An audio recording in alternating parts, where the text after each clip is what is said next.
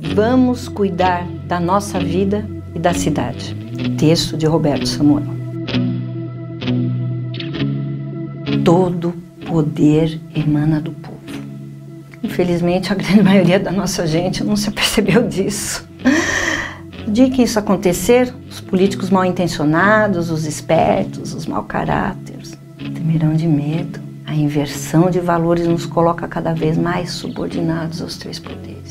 Quando isso deveria ser o contrário. Chamamos de Vossa Excelência, Meritíssimo, Vossa Magnificência, Vosso Reverentíssima.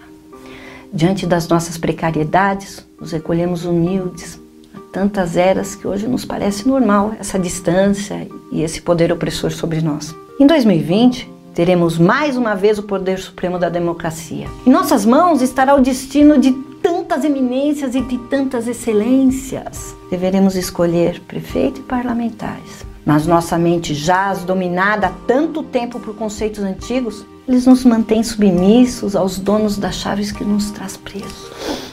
Cada grito de liberdade, a cada ato de revolta, nos afundamos mais nos braços dos algozes. O mapa de fuga, as chaves que abrem os grilhões e a nossa liberdade, não estão nas armas. Elas foram escondidas nas páginas dos livros. Os grandes segredos foram camuflados bem de frente ao nosso nariz. Desse modo, os ignoramos mais facilmente.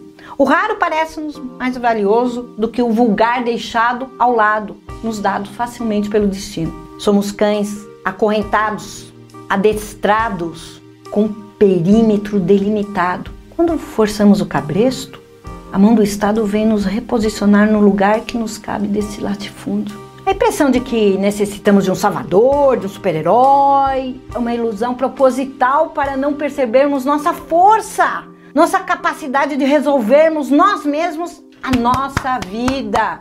Sozinho, nenhum prefeito, nenhum parlamento resolverá todos os problemas da cidade. Como diziam os velhos fazendeiros, o gado só engorda sob os olhos do dono. Nossa cidade somente crescerá a nosso gosto quando a nossa participação for tão intensa que assuste o mais feroz dos opressores. Quatro anos da nossa vida é muito tempo para ser jogado em loteria avaliar cada promessa, cada plano, cada discurso, evitará dores de cabeça futura. Em 2020, muitos se colocarão como salvadores, como dono de fórmulas mágicas para resolver o mundo. Não esqueçam, mágica não existe e o Brasil já teve muitos salvadores de pátria, mas ninguém nos salvou.